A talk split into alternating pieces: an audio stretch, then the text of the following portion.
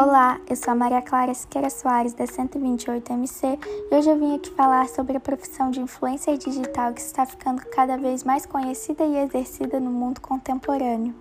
Atualmente, nós temos acesso a várias mídias sociais diferentes, como, por exemplo, o Twitter, o Instagram, o YouTube, Kawaii, TikTok, entre outros.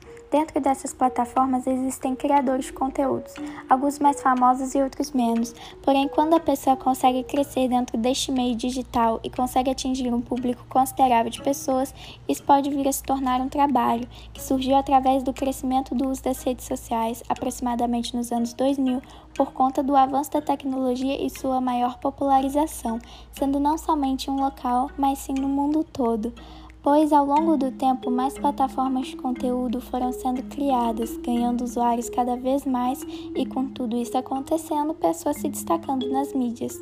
Existem várias formas de ganhar dinheiro nesse meio de trabalho, sendo elas com propagandas, através das visualizações do seu conteúdo, curtidas, seguidores e etc. Porém, o salário pode variar de mil reais até mais de 50 mil. Essa variação acontece por conta do público que o criador de conteúdo consegue atingir e o marketing utilizado por ele.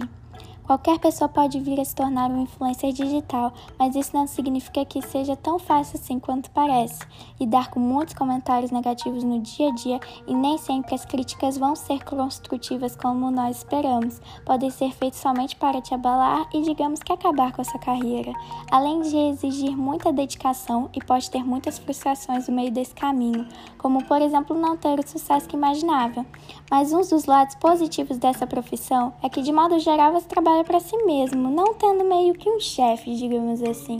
Na verdade, o chefe aqui é você, além da fama e reconhecimento que você ganhará em cima disso. Porém, é importante ressaltar que nem tudo é como parece. Existem muitas mentiras e enganações na internet, pessoas que fazem trabalhos desonestos para lucrar em cima disso. Então precisamos tomar cuidado com o conteúdo que consumimos no meio digital e o que geramos. Agora, no fim desse podcast, trouxe uma curiosidade.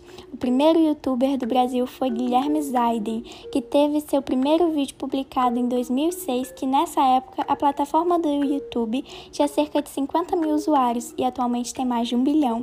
Foi isso, espero que tenham gostado e muito obrigada por ouvir o meu podcast.